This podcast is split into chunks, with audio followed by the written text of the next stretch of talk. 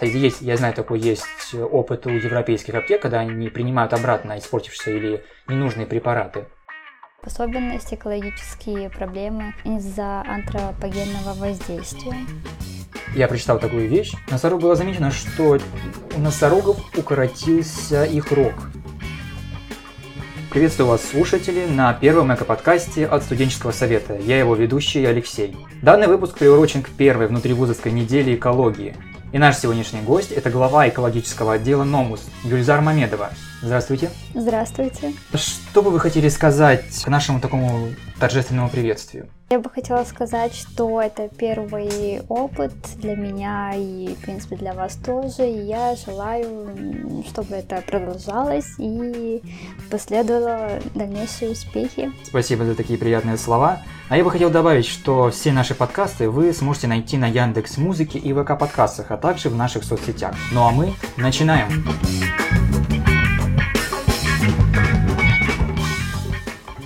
Друзья, расскажите, что для вас есть экология? Экология — это наука о местообитании или местопребывании. Есть еще такой момент о экологических проблемах, которые нужно обращать э, больше всего внимания. А в особенности экологические проблемы из-за антропогенного воздействия. А вот скажите, пожалуйста, какие источники энергии, вот из всех нам известных, вы считаете самым самыми выгодными? Зеленую энергию, ядерную, может быть, что-то иное вам известно? Самые выгодные источники энергии, скорее всего, это ветрогенераторы и солнечные батареи, хотя я бы не выделила какой-либо энергии преимущественно полезной или выгодной, потому что всякая энергия имеет и плюсы свои, и минусы свои. Допустим, даже если взять самые вот ветрогенераторы и солнечные батареи, но они же тоже имеют свои минусы. Да, примерно мне известно, что в России стали больше устанавливать ветрогенераторов на территории, где больше всего можно выработать энергии. Также стали популярны солнечные панели, но проблема их дороговизны есть и в некотором роде сказать неэффективности. А, я бы не сказала, что неэффективные. Конечно, можно подумать, что солнечные панели работают, когда есть солнце, и ветрогенератор работает, когда только есть ветер, но как бы это не так. Есть у нас поглощение, например, у солнечных панелей, и они могут служить долгое время. А что насчет минусов, такие как, например, солнечные батареи, очень часто загрязняются, и это влияет э, на поглощение солнечной энергии, и плюс это уже относится больше к а, проблемам окружающей среды, когда животные, э, точнее вот птицы, а, страдают из-за ветрогенераторов и солнечных панелей. А что насчет, к примеру, ядерной? Вы считаете ее слишком опасной для использования, например, в массовых масштабах по стране? Из-за ее, яд... из-за ее радиоактивности, возможно? Да, я думаю, опасности? что ядерная энергия очень э, опасная для окружающей среды, потому что те элементы, которые выделяют, это отрицательно влияет на окружающую среду. А можете просто оценить влияние человека на окружающую среду? Пагубное оно или это, как говорится, переоценивает это влияние? Я бы сказала, что не то чтобы нейтральное, да, но и не пагубное. То есть а, отрицательное какое-то влияние имеет, но я бы не сказала, что это, ну, колоссальное.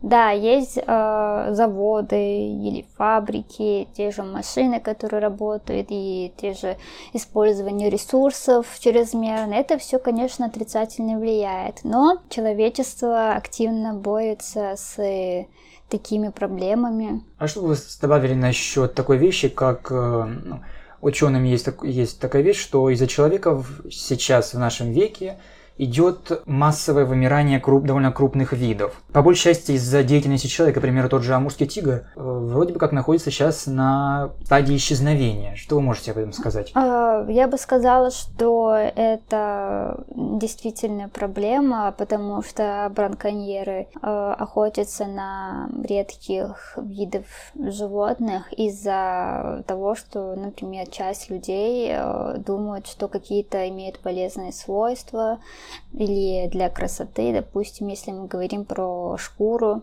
амурского тигра, да. Отнести полезность да. некоторых э, частей животных, к примеру, тот же жир китов, который mm-hmm. часто используется людьми. Да, верно, верно. Или, например, также убийство носорога, потому что э, часть людей думает, что рог носорога имеет магическими способностями, поэтому браконьеры так часто охотятся на них. И, кстати, вот серый носорог тоже э, на грани вымирания. Вот когда вы начали насчет них говорить, хотя бы добавить, что я прочитал такую вещь. Носорог было замечено, что у носорогов укоротился их рог вследствие того, что начали браконьеры им начали вылавливать и убивать тех, у кого большие, большой этот рог на носу. Вследствие этого это как э, пошло эволюционно, ну и в принципе то, что начали выживать самцы с э, более меньшим размером рога. Из-за этого их популяция стала иметь более малые рога, чем э, было раньше. Угу. Вот такое, да, пагубное довольно влияние человека, как мы можем даже сейчас видеть, как меняется наш мир вокруг нас из-за нашей же деятельности. Это верно, да.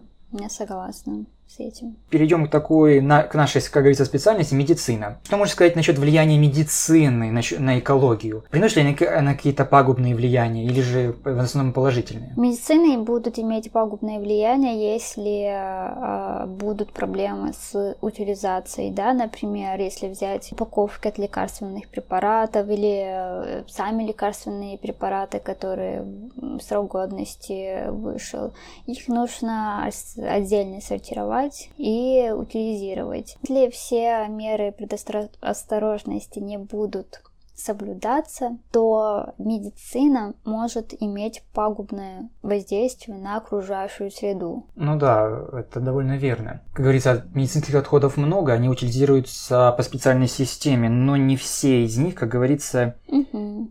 правильно утилизируются, некоторые просто выкидываются и попадают также на такую же простую свалку, тем самым заражая почву, вредя животным. Например, уже тоже недавний, недавний ковид угу. показал миру то, что огромное количество одноразового медицинского оборудования выкидывает, просто выкидывается и оказывается в океанах. Как говорится, я видел фотографии, море было покрыто полностью одноразовыми масками. Это, конечно, ужасно. А что бы вы порекомендовали, чтобы во избежать таких вот ситуаций? Я думаю, чтобы избежать э, таких моментов, нужно тщательно соблюдать правила и рекомендации по утилизации медицинских отходов и э, также соблюдать э, правила гигиены. Спасибо за советы. Тронную тему фармацевтического загрязнения – это тема моего проекта самого первого для вступления в студсовет. Вот говоря про него, насколько пагубное влияние препаратов? Из-за чего они настолько опасны, по вашему мнению? Да, фармацевтическое загрязнение имеет место быть. Если мы будем говорить про особо опасные препараты, которые имеют э, токсические воздействия. Да, допустим, попадание это не соответствующее место будет иметь э, последствия не очень хорошие. Да, как мне известно, большая часть отходов все-таки в нашей Российской Федерации не утилизируется или же подвергается сожжению, а э, больше отправляется на свалки. У нас больше всего в стране свалок, как я знаю. Чего бы вы порекомендовали, например, нашим слушателям, как э, предостеречь э, или уменьшить загрязнение вот этими препаратами окружающей среды? Что надо делать, чтобы не допустить их попадения в воду и обратно, или в сточные воды и потом обратно к нам в стакан? чтобы мы их не потребляли обратным образом? Я думаю, нужно правильно употреблять препараты. То есть после того, как у препаратов вышел срок годности, не нужно выкидывать а, как бы в общую урну нужно отдельно их э, сортировать. Это вы имеете в виду насчет упаковок фармацевтических или же самого препарата? Самого препарата и упаковок. Есть, я знаю, такой есть опыт у европейских аптек, когда они принимают обратно испортившиеся или ненужные препараты. А что вы можете сказать, к примеру, о просвещенности нашего населения в экологических вопросах? К примеру, вот если говорить даже про наш институт, насколько наши студенты просвещены в этих вопросах? Я думаю, что наши студенты будут просвещены на неделе экологии, так как мы собираемся организовать э, мероприятия различные на, для того, чтобы просветить и проинформировать студентов. Будет акция «Зеленые ПМФИ», которая будет характеризоваться сбором макулатуры и сдачи. А, мастер-класс 3R и трикета разумного потребления. Будем рассказывать, объяснять и учить, как сортировать мусор. научно-экологические дебаты, где будут подниматься важные экологические вопросы, и студенческая олимпиада по экологии, где будут вопросы, затрагивающие проблемы окружающей среды. Интересно, конечно. А, а Олимпиада, к примеру, она сотрудничает, в сотрудничестве с кафедрой экологии? Да, да, все верно. О, интересно. Ну, давайте подробно разберем, что такое 3R или три кита разумного потребления. 3R это Reduce, Reuse и Recycling. Первое, reduce, это сокращение отходов, то есть э, идеология состоит в том, что нужно покупать только то, что вам нужно. Или выбирать товары с наименьшим количеством упаковок, допустим. Второй R – это reuse, повторное использование. То есть не выкидывать одежду, электронику или макулатуру, а нужно все сдавать на повторное использование. И recycling – это переработка. Нужно запомнить, что почти весь мусор – это сырье, которое можно и нужно перерабатывать. Мы с экологическим отделом решили установить контейнер для сбора крышечек, который называется «Добрые крышечки».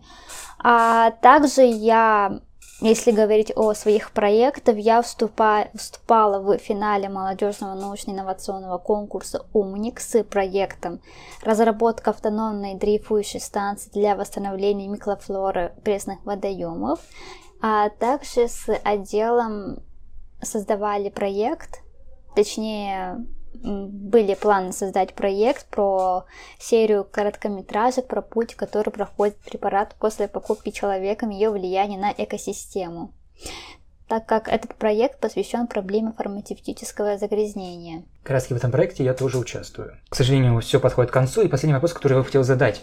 Какие экологические привычки вы можете посоветовать нашим слушателям, чтобы сделать их жизнь более экологичной? Да, эко-привычки, которые я могу посоветовать, э, к ним относятся, например, экономить бытовые ресурсы, да, например, свет, тоже воду, а, перейти с, от пакетов к шоперам, купить многоразовую бутылку, отказаться от одноразовой посуды, а, не, не брать чеки в банкоматах для того, чтобы сохранять ресурсы. Или, например, выбирать большие упаковки вместо маленьких и бумажных. Спасибо за советы. А вам спасибо, что слушали.